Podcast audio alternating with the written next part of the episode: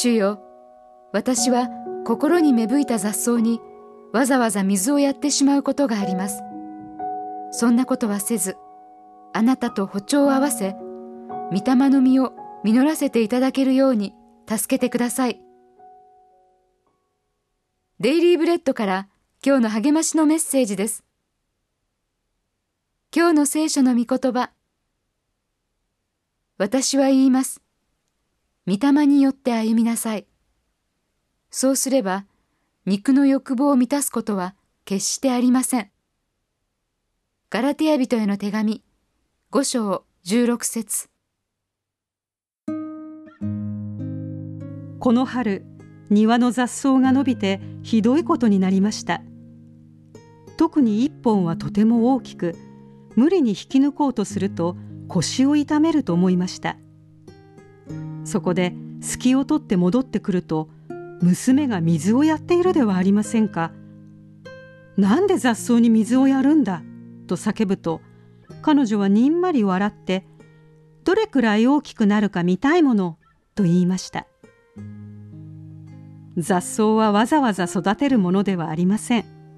しかし考えてみると信仰の成長を妨げる雑草にわざわざ水をやって育ててしまうことがあります。使徒パウロは肉による生き方と御霊による生き方を対比しています。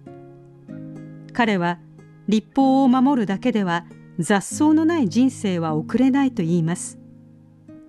雑草に水をやることを防ぐために御霊によって歩みなさいと教えているのです。神と常に歩調を合わせて歩むことで肉の欲望を満たす衝動から解放されます。パウロの教えを十分に理解するには一生かかるかもしれません。しかしパウロの指針は明快です。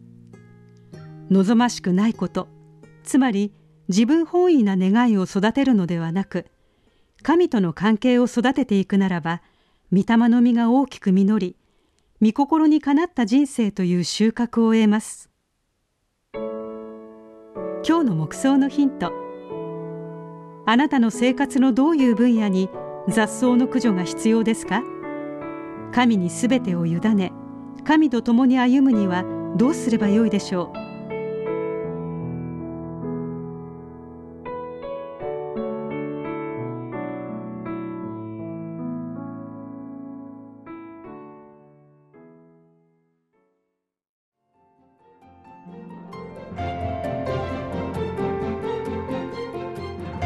今日のお話いかがでしたか？